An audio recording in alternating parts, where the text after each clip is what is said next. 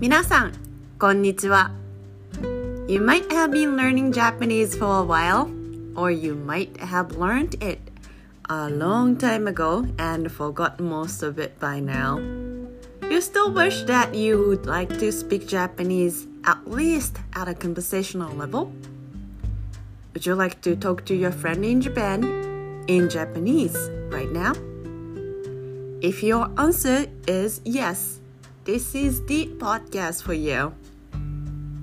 I'm here to help you to connect, reconnect with Japanese language and culture on a deeper level. My name is Misaki. I'm here to introduce our beautiful language, culture, tradition, and people as well. Life is short. If you feel that Japan is calling you from the bottom of your heart, why not learn a bit more about it? I will help you to keep in touch with your awesome friends, families in Japan. Hope you enjoy the show.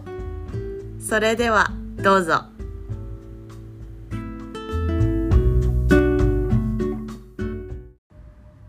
エピソード4で私が東京で 初めて働いた会社の話をしました。就職してわずか半年ほどで潰れてしまったブライダルの会社。その後どうしていいのかしばらくわかりませんでした。でも京都に帰るという選択肢はありませんでした。せっかく東京に来たのに帰ることなんてできない。そう思いました。そして新たな仕事先を見つけました。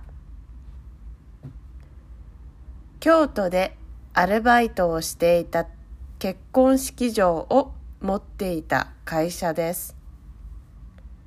前にうちで働いてくれてたよね？と履歴書を見て言われたのを覚えています。そこは結婚式の時の着物やドレスタキシードを扱う会社でした。華やかな婚礼衣装に胸が躍りました。当時ちょうど東京タワーのすぐそばのホテルが開業しそこに開店する衣装室のスタッフを探していたのです。でも経験がない私は最初に別のホテルに行って衣装の扱い方の訓練を受けました。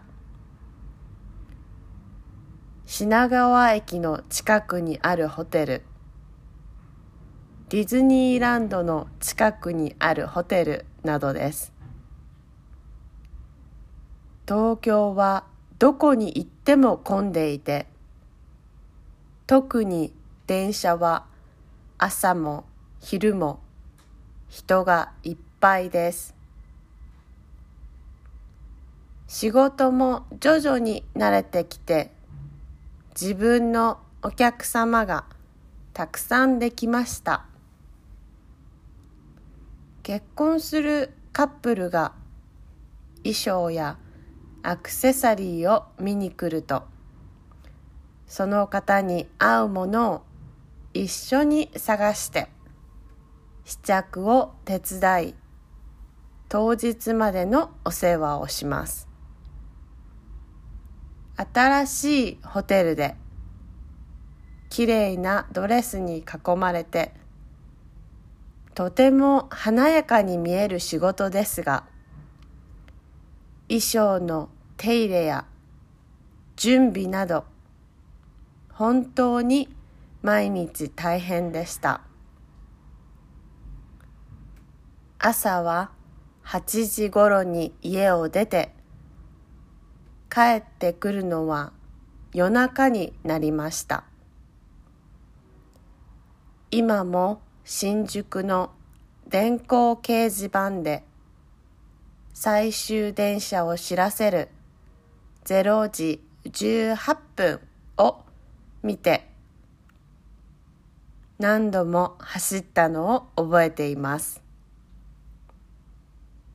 ご飯を作る時間も元気もないのでコンビニやお弁当屋に走ることもしょっちゅうでした。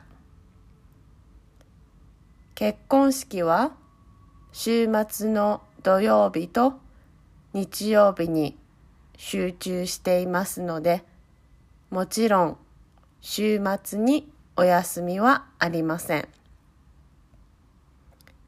でも自分のお手伝いしたカップルが喜んでいる顔を見るととてもやりがいを感じました。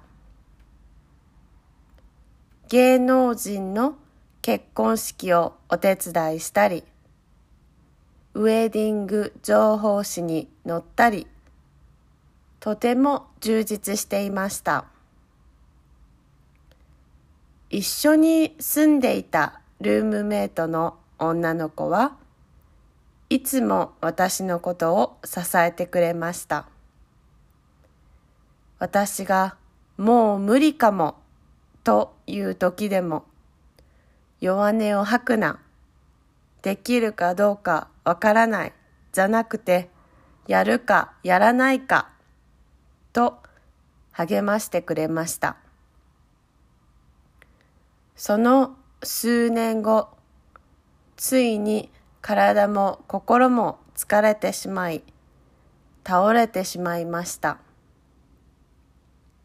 残念ながら、仕事を続けることができず、京都に帰ることになりました。私にとっての東京は、もちろん良い思い出もたくさんありますが、大変な経験をした場所でもあります。今でも遊びに行くと、いろいろなことを思い出し、懐かしい気持ちになります。